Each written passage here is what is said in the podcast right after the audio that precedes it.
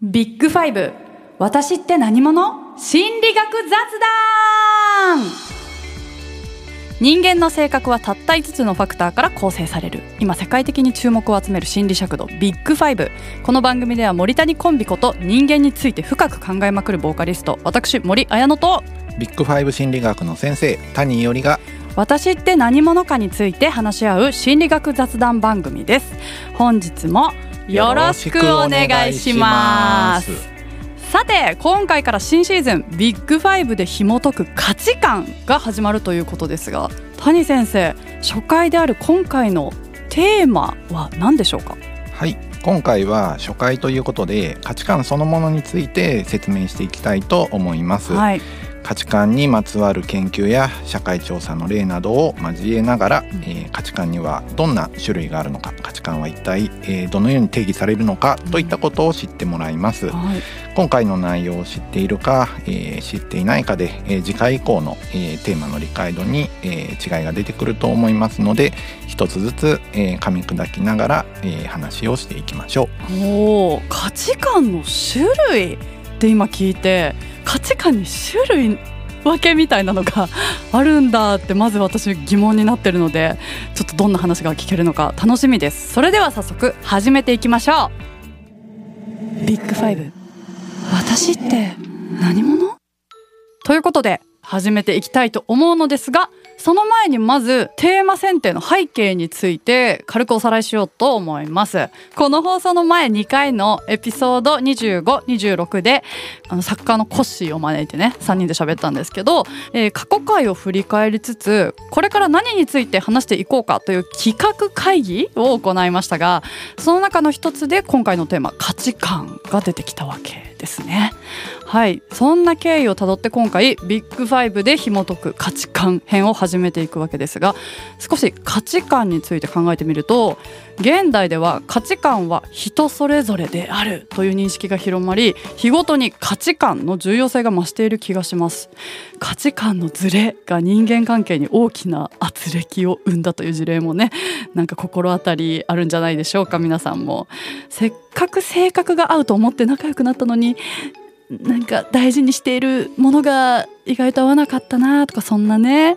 なんか友人関係だったり恋愛だったりでもあったりなかったりするんじゃないですかね、えー人間にとって重要な物差しである価値観。今回からはこの価値観に着目し全56回に分けてお送りしていきます。価値観は性格と関係があるのかあるとしたらどのように関係しているのかさらに価値観と関連して好み思考やライフスタイルにまで展開しながら話し合っていければなと思いますということで谷先生改めてよろしくお願いしますはい、よろしくお願いします。冒頭にもお話しした通り、初回になる今回は価値観そのものについてお話をしていきます。はいさて、早速ですが森さんに質問です。はい価値観には一体どんな種類があると思いますか？いやこれあの冒頭にもね種類っていう話になりましたけど、うん正直え価値観に種類なんてあるのっていうのが、うん私のあの素直な感想で。うんでも価値観とは何かって言われたら、その人生の中で何を大切にしているか？そうね。うん。うんっていうことぐらいしか。なんか種類ってあまり言えないなって思ったんですけど、うん。結構ね難しいですよね、はいはい。まあ価値観っていうのは一体何にね価値を重んじるか見出すかうんうんうん。という,、まあ個人の感じ方のことですよね、はいえー世の中にはですねジレンマとか迷うことってたくさんあるわけですよね、はい。例えば大事な仕事の人ですね、うん。えーすごい仲のいい友人の結婚式が重なってしまった。どっちを取ろうかとかですね。なるほど。はい。お仕事とかでもですね。こっちのお仕事はすごいお金がたくさんもらえるんだけれども こっちの仕事の方が楽しいとかですね。なるほど。ギャラとね、はいはいはいはい。どっちが楽しそうかみたいな。そういう時にどっちを取るのかっていう時などには価値観がね影響してきますよね。あ。と働き方とかでもですね毎日びっしり働いてうん。たくさん稼ぐのと週に、えー4日ぐらい休んでですね、ちょっとお金はあんまりたくさんもらえないんだけれども、余裕を持って働くのとどっちがいいかっていうのもこれも、えー価値観が影響しそうな話ですよね。つまり生き方とかライフスタイルとか生きがいとかうん。生きる意味なんかにも、えー関係してくるのが価値観ということになりますね。はい。で今の話でもお金を優先するかうんうん。友情を優先するか。という問題があったわけで今まさに、えー人間関係を優先するっていうのが価値観だったりはあ。お金経済を優先するのかが、えー価値観だったりするんですけど、うん。まあ、他にも今2つ出たお金と仲間以外にも何に価値を見出すのかの種類としてもし思いつくところがあったらああ、はい。そうかそうかその大切にするものの種類ってことですよね？そういうことですそういうことです。あーえいろいろありますよね、でも家族の時間をすごく大事にするって人もいますよね。うんそうですね。うん。家族、うん。人間関係を大事にする、人間関係ででもくくられちゃうか、それ。でお金 時間？でも時間はその中広いか。時間は広いですかね、それをこのある時間を何に使うかですもんね。そうですようわね種類言うの本当に難しいな。難しいですよね。でもゆとりのある生活を優先するっていうのもこれも一つの価値観かもしれないですようね、ん。他にも例えば森さんのお仕事では一体何を大事にしてるかとか。感動感動したい。あー感動感情とかねいいですよね。感情心が動くことを優先したい。そうですね。はい。はいはいはい、まあ、あとはあの趣味とかうん。大事にするっていうのも価値観ですし、あ芸術とか美しいものを大事にするっていうのも価値観ですよーね。そうなんだ、はい、あとはやっぱり、えー人によっては自分の宗教をすごく大事にしているっていう人も、いるわけですよね。宗教第一に来るって方もいますもんね、きっと。そうですよね、はいはい。信条とかですよね、うん。うん。結構ですねビッグファイブは5つの物差しはい。だったわけなんですけれども、はい。価値観もやっぱり今話していくと、うん。えーたくさん出てくるんですけれども、えーこれとこれは人間関係だから家族と友人関係はまとめられるよねっていうふううんにある程度まとめることもできるので、うん。うんそうするとですね、うん。えーたくさんあるんですけれどもある程度、えー物差しは限られてくるうん。ということに、えーなります。うんで、えーまあいくつかですね代表的な、えーまあ、価値観の物差しもあるんですけれどもうんはい。一つ目がシュプランガーの6類型っていうものでしてこの方はドイツのですね、えー教育学者心理学者でして、はい、えー本当に第二次世界大戦の頃にですね日本にね滞在していたこともあるというね人ですね。はい、ヒトラーにね批判的だったからですね日本になぜか追い出されたというね、うん。不思議な過去のある心理学者ですね。へちょっと理論としては古いんですけどー、はい、えー彼のね、えー6つの、えーまあ、価値観の物差し。1つ目は理論、は理論。これはね論理性を重視してうん。客観的な観点から物事をですね、えー論理的に考えて真実を追求することに、えー重きを置くという価値観ですね。理論型。例えばやっぱ学者の人とかですね研究者の人とかはですね、えーそういう生き方をすごく重視していてですね、うんうんえーいくら感情的にはこうであっても理論的にはこうなんだというふうにですね、えー合理的に物事を判断することに重きを置くのは、えー理論が高い人ですよね。あなるほど。それ私最近ちょうど考えてたところでした、うん。でもちょっと後にしますこの話。聞きたいけどあと。あと後にします。ロックをまずかけます。はいはいはい。はい。じゃあ6つまずね言ってきますね。次がね、えーまあこれさっきお話ししてたお金経済ですね。うん経済的な損得を重視する人っているじゃないですか。とにかく世の中お金だ銭やみたいなね、う んえー関西の商人みたいなはいんですよね。はいはい損得感情で物事を考えることが多くて、うんえーちょっと利己的で、えー利益を追求することを重視をするとうん迷ったらお金で決めるうんって感じですね。もう一個はですね、えー権力あのパワーが欲しい人ってね、えーまあいるじゃないですか。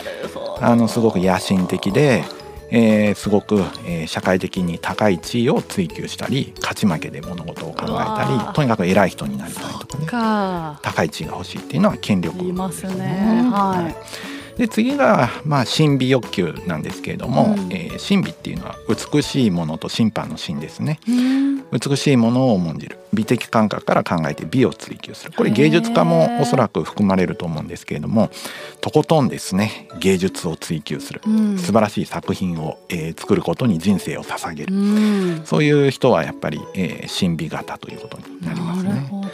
で5つ目が宗教、えー。これはね宗教的な道徳とか精神世界を重視して、えーまあ、神秘を追求するような、えー価値観ですね。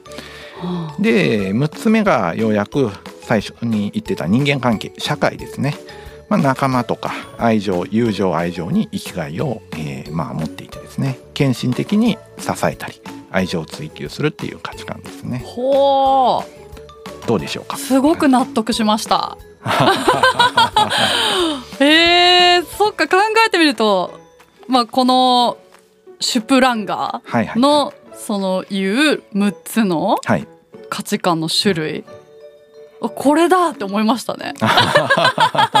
すっごい分かれるって思いましたね。森さんはどこら辺が強いですか？私はうーんと最後の人間とかなのかなって思いました。この中だったら。でもまあその芸術とかうん。かその芸術神秘？神秘欲求と人間友情愛情かなって思いました、うんそうですね。はい。なんとなく私もそう思ってました。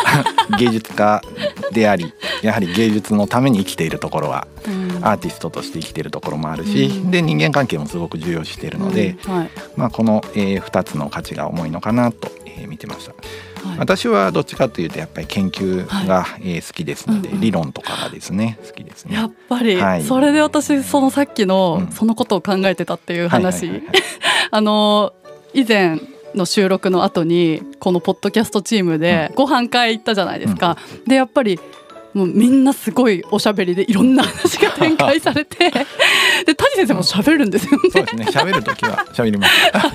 なんか私と作家のコッシーと高木 P がおしゃべりすぎるってことに注目してましたけどでも谷先生もすごいいっぱい喋ってたなっていう記憶なんですけど なんかそこでやっぱりなんかそれぞれの捉え方とか、うん。うん私は結構やっぱ感情的に喋っちゃうタイプ、物事を考えちゃうタイプで。でコッシーもなんか割と感情的に考えたりするのかなってなんとなく喋ってて思って、でもやっぱり谷先生は心理学っていう分野を研究したりしてる方なのであやっぱり理論的に、まあ、感情論もあるけど実際やっぱ統計的にこうだからこうなんだってその冷静な視点でやっぱ物事見てるなって喋って思って。で高木 P も結構この理論うん、派だなって喋っててすっごいうん。思ったっていう話を帰ってからずっと考えてま意外と面白いですね。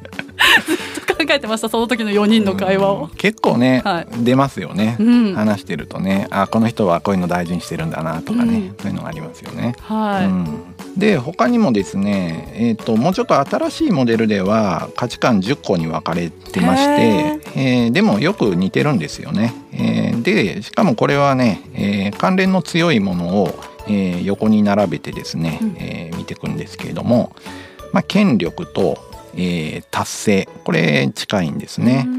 まあ、何かを成し遂げたい。うん。で権力はさっきもありましたね。うん。であとはね快楽と刺激。へえー楽しい時間をとにかく過ごしたい。自分を甘やかしたい、うん。えー刺激は冒険したいですね、あとは自立、えー自分で、えー何かを成し遂げたい。クリエイティブに新しいアイデアをね作り出したいとかそういうことですね。あとは、えーユニバーサル、えー普遍これはですね、えー環境に気を使ったり、えー自然に配慮して、えーこの世の中を守りたい、え普遍的な、えー世界を守るみたいな、えそういう価値観ですね。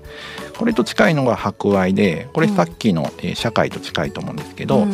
周りの人々を助けて幸せにしたいですね。ああとはね調和っていう価値観。この博愛と調和はやっぱ近いんですけど、うん。調和は和を乱さない、うん。そのまんまですね。うん。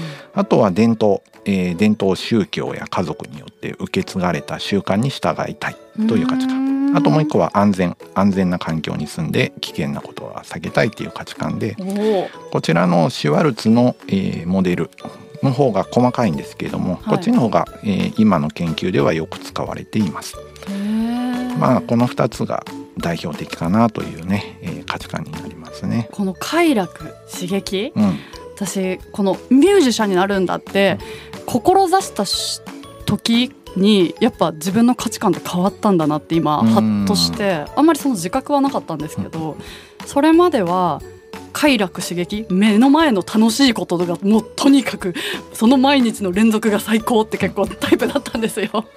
もう楽しいイベント企画しまくるみたいな友達と遊びまくるみたいなタイプだったなってすごい振り返ると思ってて。でもやっぱりなんか音楽に影響を受けて私はこの道を目指したいんだって思ったところからなんかその優先順位とかが自分の中で変わった気がするんでそれがもしかしたら私のその価値観のあの変変化するタイミングだったのかもしれないですね。そうですね、はい、結構ね価値観はその性格と違ってですね、うん、えー、性格は比較的まあ安定しているところがあるんですけれども、うん、えー、環境の変化とか、えー、あとは加齢によって社会情勢によってもね影響を受けてまあパーソナリティ性格よりは、えー、変わりやすいというふうにまあ考えられます。個人の体験とか学習とかによっても変わるという、えことですので、うん、まさに仕事をしてですね、うん、えー、音楽をして、えー、森さんの価値観は変わったという、えー、ことかもしれませんね。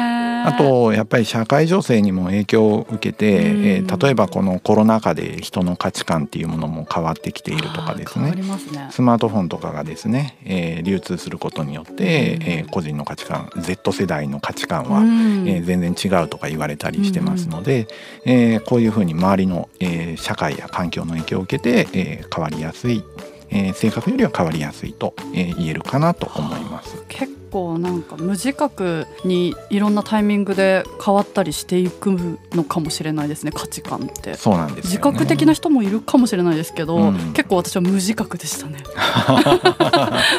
うん、でもまあ言われればね、はい、あの分かるわけですから、はいはいはい、やっぱりちょっとは考えてるんじゃないかなという気がします。ってことなのかな。はい、なんか立ち止まった時に、はい、これから何をしようかなって考えた時に、うん、何が大事だろう自分にとってはって思うわけですよね、うんうん。その時にやっぱり自分の価値観が問われるんじゃないかなという気がしますね。はい、なるほどな。はい、面白い。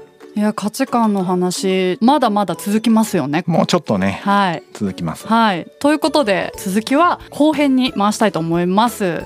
が谷先生からお知らせがあるようなので先生お願いしていいですか？はいそうなんです。あの私が所属している愛知学院大学が3月の2526日の土日にですね桜オープンキャンパスを開催します、えー、学科の説明のほかに各学部で模擬授業なんかも、えー、やります、えー、私は今回は参加していなくて夏のオープンキャンパスで申し訳ないとしか 言えないんですけれども、はい、あの在学中の先輩とも話せるキャンパスツアーなんかもありますしあそうなんですね、はい、無料で入れますので興味がある方はぜひお越しください。このポッドキャストの説明欄にもリンクを貼っていただけるということなので詳細に関してはそのリンクから確認していただければと思います、はい、ちなみにキャンパスは4つありますので日程など十分に気をつけてお越しください。25日土曜日は名城公園キャンパス。26日日曜日は日進キャンパスでの開催です。よろしくお願いします。あらそっか。じゃあ谷先生に会えないけどこの在学中の先輩とも話せるキャンパスツアーっていうのは、はい、心理学部のはい、その生徒さん、はい、学生さんとかに会えたりするんですか、ね、はい、他の心理学の教員もですね、えー、授業などをされてますのでぜひ。あなるほど。他のね心理学の先生のね授業なんかは受けれたりするかもしれないですね。ちなみにそのまあ高校生はもちろんだと思うんですけど高校生じゃなくても入れるんですか？そうですね。はい。高校生以外の親御さんもいっぱい、はい、えー、いらっしゃってますので。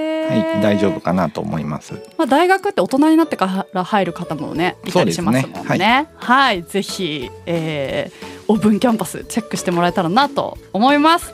というわけで今日はこの辺で終わりで価値観後編に続きます。次回もお楽しみに。ビッグファイブ私って何者？心理学雑談では月額500円でサポーターを募集しています。サポーターになっていただいた方には番組オリジナルステッカーをお送りして月1回の収録の一部を見学してもらいながら質問にも答えていこうと思います。詳しくはこのエピソードの概要欄からチェックしてください。あなたもこの番組の輪に入りませんか？たくさんのご参加お待ちしています。